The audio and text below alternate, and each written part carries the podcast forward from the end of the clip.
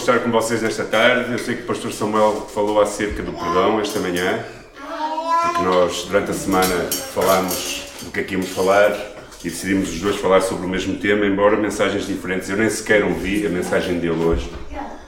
Normalmente eu vou ao ginásio ao domingo à tarde e escuto a mensagem da manhã, mas hoje fiquei em casa e adormeci com a gata no colo. Acordei às 5 da tarde, então não consegui nem sequer ouvir. É bom estar com vocês. Uma das formas, por acaso estava, estávamos a orar antes, estava a pensar em missões. Uma, da forma, uma das formas que todos podemos fazer missões é orar pelos missionários. No momento que nós estamos a orar pelos missionários, nós estamos em missões também. É? E, e há, há, histórias impactantes da forma como Deus se manifesta uh, no campo missionário através das orações da Igreja. Então, mas eu não vou falar sobre isso, eu vou falar sobre perdão e reconciliação, uh, que é algo que deve estar no centro do nosso cristianismo, mas que é algo que é muito difícil nós vivermos. Uh, na nossa caminhada cristã, nós vamos tendo encontrões, vamos tendo desafios na vida, vamos tendo problemas com pessoas e vamos tendo que lidar, saber como perdoar reconciliar, saber quais são os limites do reconciliamento. E isto é um desafio na vida cristã e não é um desafio uh, dos nossos dias, é um desafio de sempre. Uh, a seguir ao pecado original, que foi o quê? O pecado original qual foi? Qual foi o pecado original do ser humano? Nós queremos ser como Deus. Ok, foi a desobediência, não é? Não foi comer uma maçã. Nem foi o sexo. Quando eu era pequeno, meteram-me na cabeça que o sexo era o pecado original. E eu durante muito tempo vi o sexo como algo sujo. Bom, não vou falar sobre sexo, mas pronto. O sexo é um, é, é, no casamento e na ordem de Deus é um privilégio. Mas foi a desobediência. E qual foi a segunda? A mentira? A escolha? O que é que aconteceu na Bíblia? Dois irmãos. Ah. Ok. Ficou com ciúmes. Não é? Dois irmãos. Irmãos matar-se? Não, os irmãos não se matam. Matam, matam. Quando não são capazes de perdoar, quando não são capazes de buscar uma forma de se resolver os, os conflitos, matam-se. E nós ouvimos histórias, tantos, tantos e tantos que vão uh, uh, matando-se por causa das partilhas, não é? Há quem diga que as partilhas os pais se matam para conseguir e os filhos para dividir. É? Infelizmente. Então, na vida, na igreja, na família, perdoar é algo importante e é muito importante perdoar. Então, este tema, eu vou tentar ser breve, ok? E a importância que tem o perdão e a reconciliação nas nossas vidas, não é? O primeiro ponto, isto deve aparecer por aí, digo eu, é que o perdão não é uma invenção humana, mas é um exemplo divino. Quando nós consideramos a importância de perdoar nas nossas vidas, a quem nós temos que olhar é Jesus Cristo e a Deus. Porque Ele é o maior exemplo de perdão que pode existir. Ao olharmos para o exemplo do perdão divino, nós nos inspiramos e somos encorajados a perdoar tal como Ele perdoou. Jesus ensinou-nos que nós não temos que perdoar só algumas vezes. Às vezes nós temos esbarramos na vida com, com problemas com as pessoas e dizemos: Ah, desta vez eu perdoo-te. Para a próxima, não sei se te perdoo. Jesus ensina que não temos de perdoar apenas algumas vezes, mas sempre que for necessário. E qual é a medida do perdão de Deus? Deus tem uma medida do perdão? 70 vezes 7. É essa a medida? Então, se o meu irmão pegar contra mim 491 vezes, então eu já não vou perdoar. Porque 490 eu vou perdoar. 491 não. É ajustado. Ah, ok. Qual é o, o, a medida do perdão de Deus com a sua vida? Desde que você sempre reconheça o seu erro, diz a palavra de Deus que Ele é fiel e justo para perdoar todos os nossos pecados quando nós os confessamos. Então o perdão de Deus não tem limites. E quando nós olhamos para a referência do perdão de Deus, o exemplo do perdão divino, divino então nós não temos que ter limites.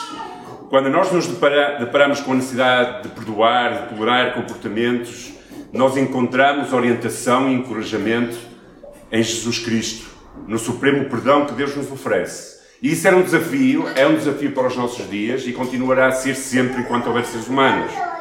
Pedro aproxima-se de Jesus e diz isso mesmo: Senhor, quantas vezes devo perdoar ao meu irmão se ele pecar contra mim? Até sete vezes. Porquê? Porque havia uma, um, digamos, um, tipo uma ordem divina do, do Antigo Testamento que nós, eles deviam perdoar sete vezes por dia, no mínimo. Ou seja, sete, até sete vezes tinham, podiam perdoar, não é?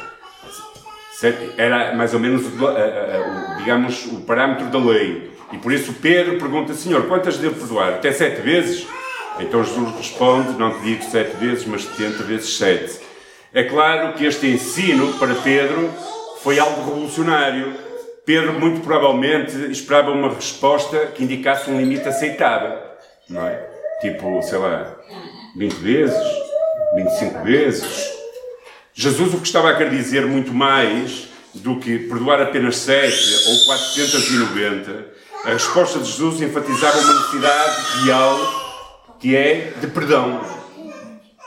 O, o cristianismo é marcado por perdão. É revolucionário nesse sentido. Enquanto antigamente era olho por olho, dente por dente, Jesus veio trazer uma mensagem revolucionária de perdão. Não é? Porque se fosse olho por dente e dente por dente, aqui estávamos todos cegos e desdentados. Ok? Eu já me faltam alguns dentes e, e preciso de óculos para ver. Mas esta é que é a realidade, porque todos nós temos dificuldade, todos nós falhamos, todos nós precisamos ser perdoados e todos nós devemos perdoar. Então, na realidade, citar 70 vezes 7, Jesus está a usar uma expressão auditiva que significa sem fim, ou infinito. Devemos perdoar sempre. Agora, é difícil, não é? É difícil perdoar sempre. Muito difícil. O perdão, na realidade, não pode ter um ponto final. E nós temos que olhar para aquilo que Jesus fez. Jesus está na cruz do Calvário e está a orar ao Pai: perdoa-os porque não sabem o que fazem. Jesus está na cruz do Calvário e tem um homem ao seu lado, possivelmente um assassino, que não merecia nada, que aliás estava a ser condenado. Às vezes a gente olha assim: ah, Jesus estava ao lado de dois ladrões. Não eram dois ladrões simples. Jesus estava ao lado de duas pessoas que provavelmente ou eram rebeldes contra o sistema romano, ou eram pessoas mesmo que estavam a ser crucificadas. Não era um, um, um crime de, de roubo que, que, levava uma pessoa a ser crucificada. E um deles pede ao Senhor que lhe conceda estar com ele no reino. E Jesus olha para ele e diz: Tu estarás comigo hoje no reino do Pai. Porque toda a vida de Jesus é, é marcada por isto, por perdão. Então, quando nós, no nosso caminhar de vida, nos encontramos com dificuldades. Há dificuldades às vezes no casamento, há dificuldades às vezes nos relacionamentos da igreja, há dificuldades com os irmãos, nas famílias, nos trabalhos. Nós temos encontrões, temos dificuldades. Então, a primeira coisa que devemos fazer é olhar para Jesus e, e, e dizer: Senhor, ensina-me a ser como tu. Eu quero ser inspirado por ti. Eu quero que tu me inspires a perdoar como tu me perdoas e como tu me perdoaste e como tu me continuas a perdoar até o fim. Então, ao perdoar, reconhecemos o valor da reconciliação e abrimos caminho para uma restituição de relacionamento. Ao perdoar, nós mostramos que a pessoa em questão é muito mais importante do que a minha razão, do que eu ter razão, do que o meu orgulho, do que eu querer levar a minha para a frente e dizer tu és muito mais importante do que isso. Não é porque tu mereças, mas é porque tu és importante para mim. Tu és importante. Foi o que Jesus fez. Nós não merecíamos, mas Jesus achou que nós éramos importantes e por isso morreu por nós. Então, primeiro, inspiremos-nos em Deus, no divino. E depois, porque é que é importante nós perdoarmos? Porque a libertação chega através do perdão, irmãos. Eu acho que isso está por aí, não é? Está, não está escrito? Então, a libertação chega às nossas vidas sempre através do perdão. Perdão vai, quando nós exercemos perdão, vai muito mais beneficiar-nos a nós mesmos do que beneficiar a pessoa a quem nós perdoamos. Quando nós exercemos perdão, vai trazer um benefício grande para as nossas almas, porque nós nos vamos sentir aliviados. Quando nós nos recusamos a perdoar alguém que nos fez mal, ainda que tenhamos todos os motivos do mundo, nós vamos carregar um pesado fardo no nosso coração. Acreditem. Há uma máxima no Liberdade em Cristo que diz: não perdoar alguém é como tomar uma gota de veneno todos os dias à espera que o outro morra. E há pessoas que estão a morrer dentro delas aos bocadinhos, não têm alegria espiritual, não têm vontade de viver muitas vezes, porque dentro deles há tanta amargura por coisas que fizeram que não são capazes de liberar perdão e estão sobrecarregadas com um peso enorme. E quando eu falo em exercer perdão, às vezes nem é com o outro, é contigo mesmo. Eu falo com pessoas que, quando olham para o passado, sabem que cometeram tantos erros na vida e têm dificuldade em perdoar-se a si mesmos. Não se conseguem perdoar e carregam um peso enorme. Então não é só liberar perdão aos outros, é liberar perdão para nós mesmos. Sentimentos e mágoas e amarguras vão se acumulando no caminhar da vida, vão afetando a nossa capacidade emocional, de bem-estar mental, de bem-estar espiritual, de relacionamento com Jesus Cristo. No entanto, quando nós escolhemos perdoar, vem uma libertação interior às nossas vidas. Ajuda-nos a viver livres. Quando nós escolhemos perdoar, nós estamos a optar por soltar as amarras da escravatura que nos prendem ainda a um evento que aconteceu no nosso passado.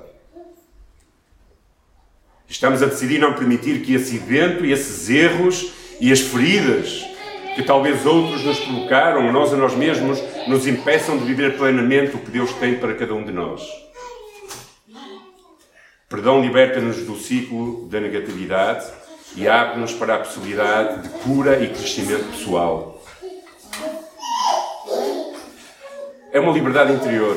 Quem já fez o Liberdade em Cristo, que é um curso que nós oferecemos na igreja regularmente, e o faz pensando verdadeiramente naquilo que está a fazer, nós temos deparado, pelo menos eu quando ministro, o Jorge, o Jorge também já ministrou algumas vezes, eu deparo a dificuldade que muitas pessoas têm quando se esbarram com esta área de ter que perdoar coisas. Há pessoas que vão buscar coisas que aconteceram há 20 anos, que aquele que as cometeu já nem se lembra.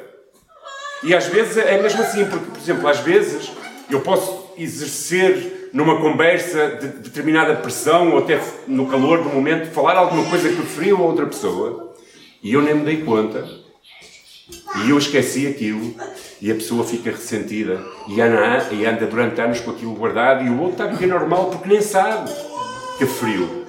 Eu gosto quando eu digo às vezes, porque eu também às vezes digo coisas que ferem, infelizmente, e quando eu digo às vezes coisas que ferem, eu gosto que a outra pessoa tenha a capacidade de vir falar comigo mais tarde, no, quando já está a coisa calma, e dizer-me: Olha, Ismael, olha, você disse isto que me feriu há pouco tempo, não vai há muito tempo, há uns meses atrás, eu estava a fazer o, uh, o celebrando de restauração com vários pastores do Brasil, num, num, num, grupo que eu pertenço chamado Igrejas 21, e depois eu estava a conversar com alguém acerca daquilo, não propriamente do que nós falamos, porque aquilo é, é top secret, não, aquilo não pode ser partilhado com outras pessoas. E essa pessoa disse-me assim: Olha, sabe, sabe, pastor, você uma vez disse-me uma coisa que me feriu muito, e eu fiquei a pensar, o que é que... porque depois disso passaram-se anos. E eu disse, a sério, o que é que eu disse? E a pessoa disse, no dia que, eu fiz, que aconteceu isto, você disse, eu não abençoo a tua vida por essa decisão que tu tomaste. E eu realmente, depois pus-me a pensar disse, provavelmente eu disse mesmo isso. Porque era uma decisão com a qual eu não concordava, que mudava o rumo da vida, da pessoa e que... Pronto, era uma decisão. E eu disse, fica a saber que vais tomar essa decisão, mas eu não te abençoo. E eu disse: Peço-te perdão por ter dito isso. De coração peço perdão. Às vezes nós dizemos coisas assim às pessoas. Disse: Peço-te perdão e espero que tu sintas que é do coração que eu faço, porque eu, ademais eu não sou ninguém para reter a bênção de Deus sobre a vida de alguém. Eu fui chamado para abençoar, não para amaldiçoar pessoas. Só porque eu fiquei ferido com aquela decisão da pessoa e eu disse que não abençoava. Olha, vais, mas não vais com a minha bênção. E eu quase que estava a trazer maldição para a vida da pessoa ou invocar maldição, porque quando eu não abençoo, eu estou a amaldiçoar. Não é?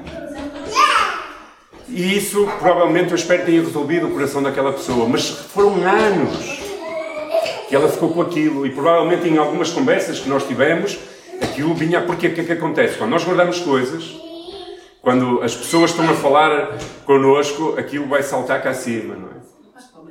É quase como uma ferida que curou a capinha, mas que está aquela porcaria lá dentro, aquele, aquele, aquele pus, que quando nós tocamos, aquilo sai, começa a sair para fora outra vez. Então, perdoar e decidir perdoar é uma escolha, não é um sentimento que nós temos de, ah, eu vou perdoar quando eu, senti que devo. Nunca vai sentir. Porque a pessoa fez-lhe mal e quando você pensava em dizer, esta pessoa não merece ser perdoada. Mas é uma decisão e difícil tomar e às vezes não temos vontade de o fazer. E por isso nós devemos orar a Deus para que Deus nos conceda a graça de podermos perdoar aquela pessoa. E quando o conseguimos fazer, acreditem que nos libertem. Liberta-nos muito. Então a liberdade é encontrada no perdão que nos permite viver uma vida muito mais leve, muito mais plena, que nos liberta desses, dessas amarguras, dessas raízes de amargura que nos impedem de viver o que Deus tem para as nossas vidas. Porquê é que nós devemos perdoar e reconciliar? Porque todos nós temos um chamado para a reconciliação. Nós, cristãos, temos um chamado para a reconciliação. Aliás, o primeiro grande chamado para a reconciliação é reconciliar as pessoas com Deus. Você e eu, como cristão, é chamado para reconciliar as pessoas com Deus, para que elas possam ser perdoadas e conhecer Jesus como Senhor e Salvador. Logo, é um ministério de reconciliação. E todos nós temos a obrigação e devemos buscar a reconciliação. Porque esse é um princípio fundamental do cristianismo.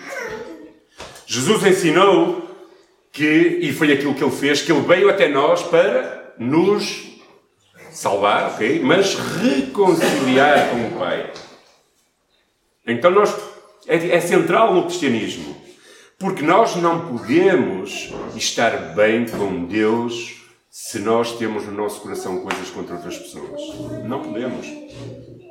Então parte logo do princípio que quando eu tenho alguma coisa no meu coração contra outro, eu não posso estar bem com Deus. Mateus, 25, Mateus 5, 23 e 24, Jesus ensinava acerca de, desta, deste poder da reconciliação e do perdão como com prioridades essenciais na vida. Ele dizia, portanto, quando te apresentares a tua oferta no altar, se ali te lembrares do teu, que o teu irmão tem alguma coisa contra ti, nem é tu contra o teu irmão. É se te lembrares que o teu irmão tem alguma coisa contra ti, deixa ali, diante do altar a oferta, e vai primeiro reconciliar-te com o teu irmão e depois vem apresentar a tua oferta. O que é que estes versículos nos ensinam? Ensinam-nos que nós não podemos dar oferta a Deus, e quando falam de oferta não é o dinheiro, é a nossa adoração, é a nossa vida, é viver em plena comunhão, se nós sabemos que outras pessoas têm algo contra nós. E claro, às vezes a outra pessoa nem quer reconciliar-se connosco, mas aí nós já não somos responsáveis por isso. Ok? O nosso dever como cristãos é, se soubermos que há alguma coisa, procurar ter a paz de conciliar com aquela pessoa. E depois, se a pessoa diz, não, não quero nem falar contigo, não quero mais nada contigo, já não é responsabilidade nossa. O que nós podemos fazer é orar para que Deus mude o coração daquela pessoa. Quando te apresentares diante de Deus, se te lembrares que há alguma coisa má entre ti e outra pessoa, vai conciliar. Este ensino está a enfatizar a importância de nós termos relacionamentos saudáveis com as pessoas à nossa volta. Porque eles vão afetar o relacionamento que nós temos com Cristo. Porque o nosso relacionamento não é só com Jesus. O nosso relacionamento é vertical e horizontal, é com Jesus e com as pessoas à nossa volta. Então é impossível nós estarmos bem com Deus se não estamos com aqueles que estão à nossa volta. Ele enfatiza esse, é, é, essa importância de termos relacionamentos saudáveis, restauradores na nossa jornada, na nossa, no nosso caminho que nós chamamos de vida. E para isso é necessária humildade. E nós não somos, às vezes, e muitas vezes, tão humildes como deveríamos ser é ter uma abertura no nosso coração, é ter uma disposição para buscar o diálogo, é procurar uma compreensão mútua. Eu às vezes uso ilustrações, eu tenho tendência a usar muitas ilustrações uh, que às vezes podem, principalmente quando estão a ser gravadas, portanto vou tentar não usar nomes. Mas eu, por exemplo, eu conheci umas pessoas que no seu casamento a forma de lidar com o conflito era quando se zangavam, ficavam sem falar tipo duas, três semanas. E depois usavam os filhos como meio de transporte. Vai dizer ao teu pai que a comida está feita. Depois, o pai dizia: Diz à tua mãe que eu já vou. E andava o filho para um lado e para o outro e tal. E às vezes, inconscientemente, qual é a mensagem que nós estamos a passar aos nossos filhos se somos assim? É de que isso é o normal num relacionamento. E isso depois a criança cresce com isso e traz esses valores para os futuros relacionamentos. Quando se zanga com as pessoas, não é capaz de saber resolver e não é capaz de, de, de, de tentar resolver as coisas, ainda que às vezes o melhor é dizer, ok, vamos acalmar, não vamos continuar porque isto vai escalar para uma guerra, mas vamos dormir em paz e amanhã conversamos. Não é? Eu tomei um princípio no meu casamento e acho que nunca, não tenho memória de me ter deitado algum dia na cama sem falar com a minha esposa. Não tenho o melhor casamento do mundo, também acho que não tenho o pior, mas esse foi um princípio que eu tive sempre. É? E ah, para nós nos reconciliarmos com as pessoas, nós temos de estar abertos a isso. Porque nós no casamento vamos ter encontrões, nós com os amigos vamos ter, com os pais e os filhos vão ter. E vai acontecer muitas vezes, mas a pior coisa que nós podemos falar, fazer, é não falar e esperar que o silêncio e o tempo vai curar isso. Não vai curar isso, vai criar mais distância ainda. Vai criar, vai ser pior. Por isso, nós devemos buscar reconciliar e estar expostos a isso e ter essa atitude. E a busca pela reconciliação requer coragem para reconhecer as nossas próprias falhas, admitir os nossos próprios erros e buscar a cura e a reconciliação com aqueles que foram prejudicados. Ou ao contrário, se fomos nós os prejudicados. Então este é um princípio que deve ser estabelecido nas nossas vidas como cristãos, porque nós somos chamados a isso. E começa logo no nosso casamento, e depois com os nossos irmãos, e depois com a nossa família. Reconciliação não apenas nos aproxima dos nossos irmãos, mas também nos aproxima de Deus, porque nos impede de estar no relacionamento perfeito com Ele. Ela é uma expressão concreta de amor, de graça, de reconciliação que recebemos da parte de Deus e de Jesus Cristo como o maior exemplo que Deus nos amou tanto que enviou Jesus Cristo para nos reconciliar com Ele. Agora, um parênteses. A reconciliação não significa ignorar ou minimizar a dor e o dano causado, mas sim buscar a cura, o perdão e a restauração mútua. Ou seja, não é tipo, se nós nos chateamos com alguém ou alguém se chateou connosco e nós nos sentimos humilhados, feridos e fomos realmente maltratados, não é dizer, ah, não, não aconteceu nada. Não, aconteceu, tu feriste-me, eu senti-me mal com isso, isso provocou-me dor, isso provocou-me angústia, mas eu quero resolver isso. Então não significa ignorar, está tudo bem e não está, e nós ficamos ali com uma marca e com outra e com outra, e depois ao fim de muitas marcas, qualquer toquezinho numa coisa que dói, não é? Vai doer muito mais, não é? Quando nós temos uma ferida ou alguma coisa que ainda não está bem curada, um toquezinho simples é uma dor insuportável. Então não é minimizar, é dizer, não, o que tu fizeste, o que tu disseste, feriu-me, fez-me sofrer, mas eu quero conciliar-me contigo. E eu desejo isso. E também a reconciliação é um testemunho poderoso, irmãos. Quando há na igreja, na família, pessoas que sabem que há ali uma zanga, até para os nossos próprios filhos, quando é no nosso casamento, quando nós nos reconciliamos, eu ficava feliz quando os meus pais estavam zangados e eles reconciliavam. Quando davam um beijinho, não é? Aquilo para mim era uma alegria. Já estão bem e tal. E o mundo lá fora também, e as pessoas percebem que quando nós procuramos ter, estar reconciliados com os outros, nós estamos a dar um bom testemunho. Estamos a dar um testemunho de um Evangelho transformador das nossas vidas. Estamos a mostrar que realmente o Evangelho está em ação em nós. E todos nós, verdadeiramente, somos chamados a isso. Quando nós liberamos perdão e impactamos a vida das outras pessoas que estão à nossa volta, e as pessoas vão perceber. Porque é isso mesmo que Jesus nos chama a fazer. Todos nós, como filhos de Deus, somos chamados a ser agentes de paz e testemunhas do amor de Cristo. E a nossa atitude de perdão e reconciliação fala muito mais alto do que palavras e demonstra realmente que estamos a ser transformados, porque é contra a natura. Aliás, se nós virmos o Sermão do Monte, ele é contra a natura. Até, há, um autor, John Stott, que escreveu um livro só sobre o Sermão do Monte, que eu tive que ler quando estava no seminário, e depois disso já o repeti, que se chamava, agora parece que tem outro nome, mas o título original era Contra a Cultura Cristã. Porque perdoar a quem nos faz mal é, contra, é, é difícil, não é humano. Não é? Amar aquele que nos faz mal é difícil, não é humano. No entanto, nós somos encorajados a isso. E ao vivermos a reconciliação dos nossos relacionamentos, nós revelamos ao mundo o poder do Evangelho e incentivamos outros a buscarem a mesma restauração. Durante anos eu conheci duas pessoas, irmã, dois irmãos, que estiveram anos e anos e anos sem se falar. Anos e anos e anos, sem dizer uma palavra um ao outro. E eu tenho a certeza que no coração deles, quando se cruzavam, até porque moravam um ao lado do outro, havia muita dificuldade. Eu imagino o coração deles. Imagino que eles deveriam ter desejo de se falar, mas o orgulho era muito maior do que o desejo de se falar. E isso provoca dor, uma dor insuportável, eu acho. E eu sempre dizia àquela pessoa: fale com o seu irmão, porque se acontecer alguma coisa e ele morrer ou você morrer, vai ser um peso que você vai levar para o resto dos seus dias. Fale com ele. E depois, finalmente, graças a Deus, eles fizeram as pazes. Porque é muito difícil. E isso é um testemunho tremendo. Quando eu vi aqueles dois irmãos a voltar a falar, para mim foi um testemunho tremendo. Uma benção. E terceiro e último ponto, quais são os frutos do perdão e da reconciliação? Primeiro, quando nós perdoamos e procuramos reconciliação, nós restauramos relacionamentos.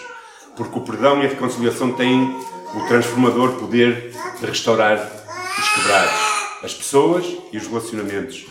Quando estamos dispostos a perdoar, buscamos de uma forma ativa a reconciliação e abrimos portas para uma cura interior, para uma nova comunhão com aquela pessoa e com o próximo. É aquilo que Deus faz connosco. Quando nós quebramos a nossa relação com Ele, nós pedimos perdão ao Senhor Ele restaura o nosso relacionamento novamente com Ele e nada nos impede de estar na Sua presença.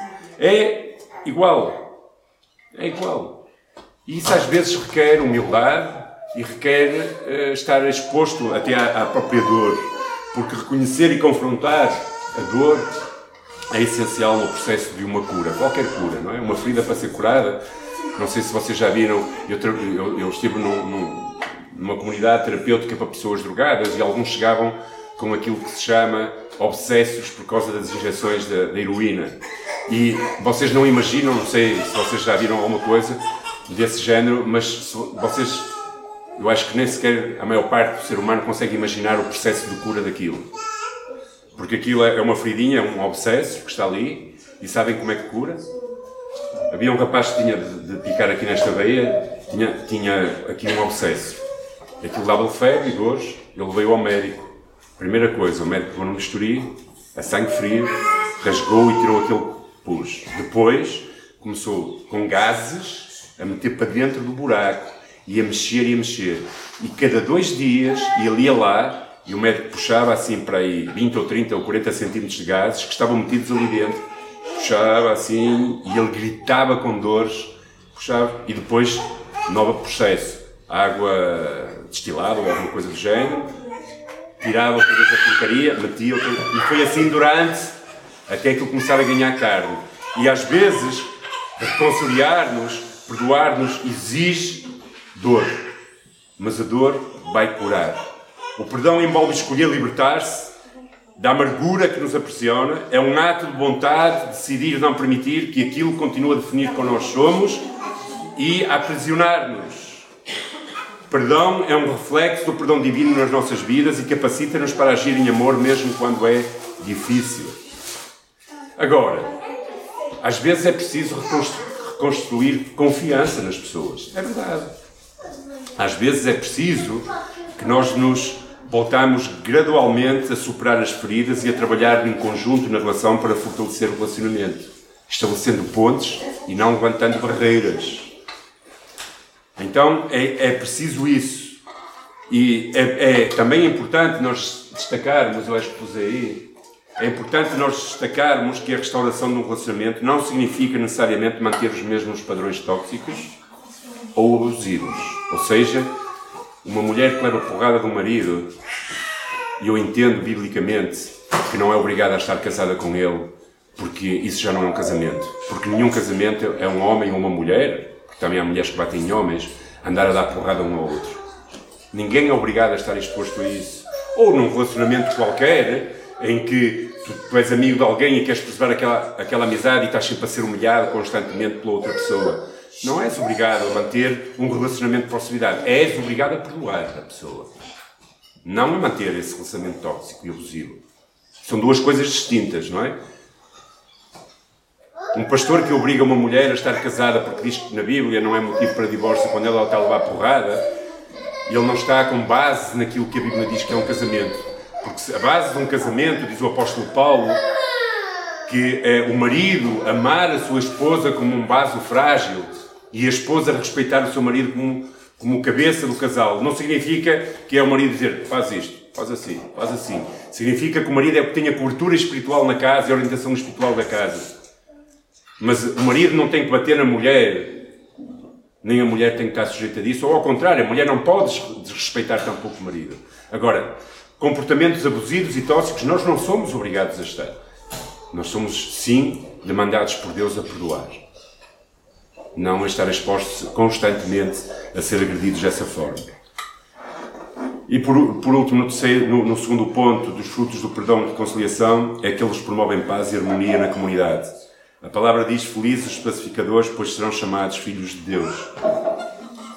Perdão e reconciliação são iniciais para promover paz, harmonia, que são valores fundamentais em qualquer lar. Em qualquer lar é preciso paz e harmonia. Em qualquer lar é preciso nós semearmos isso. Como filhos de Deus, somos chamados a ser agentes de paz, a trabalhar para restaurar os relacionamentos a promover a unidade das nossas comunidades e a primeira grande comunidade é a nossa casa. Com os nossos filhos, com as nossas esposas. A minha filha mais velha, houve uma altura que decidiu sair de casa para ir viver com outra rapariga, outra miúda. Não foi viver com ela materialmente, está bem? Com uma amiga. E isso para nós causou-nos. Ela quis viver a vida dela. Não é? E causou foi muito difícil para mim Todos os cultos eu chegava aqui à igreja e durante o louvor eu chorava. Meu coração estava triste. Porque isso afetou o meu relacionamento com ela e a minha esposa e foi muito difícil. Foi durante um ano e meio, mais ou menos, ou dois anos, até que ela entendeu que o melhor lugar onde pode viver é a casa dos pais, não é? Principalmente porque não tem que gastar dinheiro, não é? Mas eu também era um, um pai um bocado duro com ela, ok? Eu tive culpa no meu relacionamento, porque eu era legalista demais, exigia demais é? e obrigava demais. É? E, e, foi uma lição que eu aprendi, em que eu aprendi que eu prefiro as minhas filhas perto de mim com os seus erros do que longe de mim, onde eu não posso ser influência. É? E por isso é preciso perdoar. Ela teve que me perdoar e a mãe, eu tive que me perdoar. Estamos bem, graças a Deus, como nunca estivemos, talvez. E, e a vida é assim, é feita disto, de encontrões, de dificuldades, de aprendizado, de perdoar, de reconciliar, de restaurar relacionamentos. Então nós devemos ser promotores de paz, de unidade nas nossas casas, nas nossas igrejas. Ressentimentos, mágoas e tensões, ao acumular-se nos nossos corações, resultam em algo podre, não é? Já, já, já perceberam paz podre? Às vezes existe paz podre que é, parece que está tudo bem, mas está tudo a ponto de, de romper e de rebentar por todos os lados. E nós devemos ser promotores de paz. Estar dispostos a superar as diferenças, na busca da paz, a restaurar a comunhão com os nossos irmãos e irmãs. Às vezes é necessário pedir desculpa. Eu ontem tive uma pequena discussão com a minha esposa por uma divergência de opinião em relação às finanças, normalmente as finanças são, são, sempre as, as causas é, de divórcios, é adultério e, e, e, e, finanças, não é? Então, mas foi uma coisa irrisória. E depois de sair de casa, eu vinha para aqui, estive aqui eh, um, bocado no dia da criança, e depois ela começou a mandar mensagem. E depois disse uma coisa interessante, foi... Uh, eu, eu disse, Helena, depois quando chegarmos a casa, respondi-lhe, quando chegarmos a casa falamos. E ela, prefiro escrever mensagens porque tu, quando ficas nervoso, gritas comigo. E eu só escrevi, desculpa. É, Porque é verdade, às vezes. Eu fico, começo a ficar um bocado exaltado e grito um bocado. Porque eu pareço muito bonzinho, mas também às vezes quando espilra cá para fora, não é? E às vezes nós somos mais, mais agressivos com quem vive connosco, quem está mais perto de nós, não é? Com quem nós temos mais confiança, às vezes assim. Então, devemos promover também na igreja, na nossa casa, ser pessoas caracterizadas pelo perdão. Lugar, a nossa casa tem que ser um lugar onde as pessoas se sentem amadas, aceites e valorizadas. Um ambiente em que o Evangelho é vivido e partilhado de uma maneira viva e real. Não é? Conhecem a história daquele pastor que, que, que, na igreja era muito bonzinho, bonzinho, bonzinho. E os filhos começaram a crescer e diziam assim um para o outro: Quem me dera que o pai em casa fosse o pastor da igreja. Não é? Porque os nossos filhos vão crescendo, crescendo e vão vendo. Não, o pai, em casa, o pai na igreja é muito bonzinho, em casa não tem nada a ver com isto. Não, é? não quer dizer que nós não temos que educar os nossos filhos é? com, dentro dos valores cristãos. Sim, temos Mas às vezes em casa é um ambiente terrível. Não é? Ok, para terminarmos, o que é que nós podemos fazer com relação a isto? Primeiro, uma autoavaliação. Eu acho que de vez em quando nós devemos autoavaliar-nos Devemos ver como é que está o nosso coração. Devemos estar dispostos a dedicar tempo a refletir sobre os nossos relacionamentos, identificar áreas de ressentimentos, de mágoa e de falta de reconciliação. Por isso, esteja disposto a confrontar as suas próprias feridas e buscar o perdão tanto para si quanto para os outros. Esse é o primeiro passo. Quem não olha para dentro de si mesmo e só reconhece erros nos outros, corre riscos de nunca conseguir perdoar nem procurar o perdão. Segundo, prática do perdão. Escolher perdoar aqueles que nos causaram danos, não esperar sentir, porque nós não vamos, não vamos ter esse sentimento se a pessoa nos fez mal, nem vontade de perdoar. Escolher, e isso exige um ato de vontade consciente, permitindo que o amor de Deus nos capacite e nos dê graça para liberar o ressentimento e a amargura que temos em relação ao outro. Por isso, lembre-se que perdoar não significa esquecer o que aconteceu, mas sim escolher não deixar que o passado defina o seu presente e o seu futuro. Tipo, pescadinha de rabo na boca, não é? Aquela, aquela que está a morder o rabo. Andamos sempre em círculo vicioso porque não somos capazes de perdoar e então andamos sempre nesta amargura.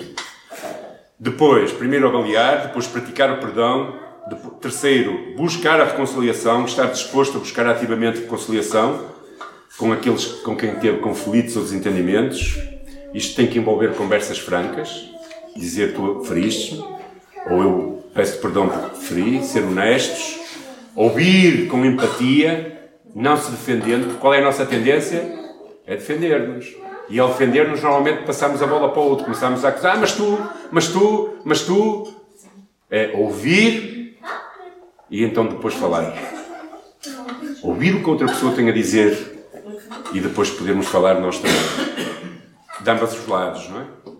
Então, buscar essa reconciliação, esteja disposto a dar passos práticos para restaurar a harmonia e o respeito nos seus relacionamentos, ok? Não se deixar uh, ser pisoteado, mas procurar ter um relacionamento saudável. Quarto, cultiva um coração compassivo.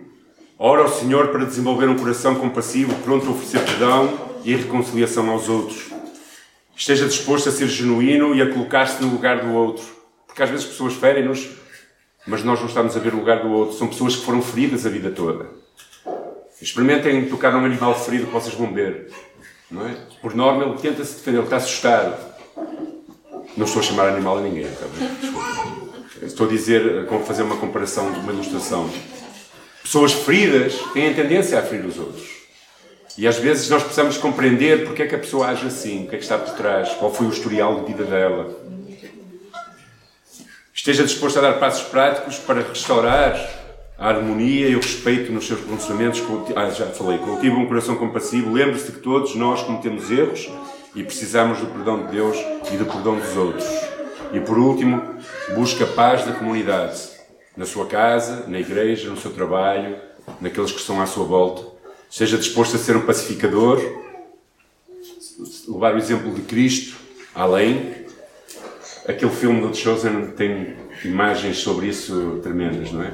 Porque a tendência de Pedro e dos outros era, quando eles vieram para aprender Jesus, vamos nós já aqui com pausa, temos aqui tudo o que é preciso para a porrada, não é? Eles não entendiam a mensagem de Jesus, não é?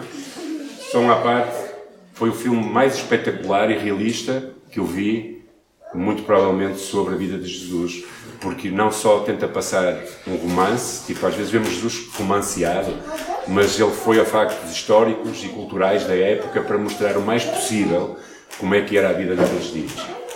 Isso foi só uma parte. Esteja pronto para mediar conflitos, promover a compreensão e trabalhar pela unidade entre os irmãos e as irmãs na fé também. Okay? Quando você sabe que dois irmãos estão zangados na fé ou chateados, procure não deitar achas para a fogueira, mas ser intermediário de paz. Eu já fui intermediário de paz em algumas circunstâncias na igreja e é muito interessante quando depois percebo que as pessoas conseguem resolver os seus, os seus conflitos. Então, meus amigos, meus irmãos, perdão e reconciliação têm que estar no cerne do nosso cristianismo. Não podemos viver o cristianismo sem essas duas coisas. Ok? Não permita nunca que a amargura tome conta do seu coração para o impedir, o impedir de viver a graça de Deus, de impedir uma, uma relação com o divino perfeita e ao mesmo tempo com aqueles que estão à sua volta. Quando não conseguir perdoar, porque vai haver muitas vezes que você não vai conseguir perdoar, o que faz? Dobra o seu joelho e diz: Senhor, eu não consigo. Não tenho vontade sequer, mas ajuda-me a perdoar. Esta pessoa nem merece. Merecia em triplo, não é? Porque às vezes as pessoas são assim: ah, eu, eu, eu deixa para lá, eu está perdoado, mas olha, que gasto dinheiro em remédios. Como roubou. Só desejo que gaste dela, está perdoada, mas que gaste dinheiro em remédios. Não é? Ou então, não desejo mal nenhum, só tudo o que ela me desejar a mim. Se eu sei que outra pessoa me deseja mal, o que é que eu estou a desejar? Não, decida, Senhor, eu não consigo, mas ajuda-me a perdoar. E acreditem que Jesus vai dar essa graça, porque ela dá graça na medida que nós precisamos. Amém? Se você tem problemas com alguém, se está a viver com dificuldades, ora ao Senhor e tente reparar isso para que você possa viver em paz, em liberdade e sem esse peso da culpa em cima. Que o Senhor abençoe. Se calhar falei demais. Eu, eu estou cheio de energia porque eu dormi tarde, então quando eu dormi tarde, estudar para eu falar, não é? Senhor vos abençoe e que o Senhor vos ajude e nos ajude a todos não é? a sermos pessoas promotores de perdão e da reconciliação no nosso meio. Deus abençoe.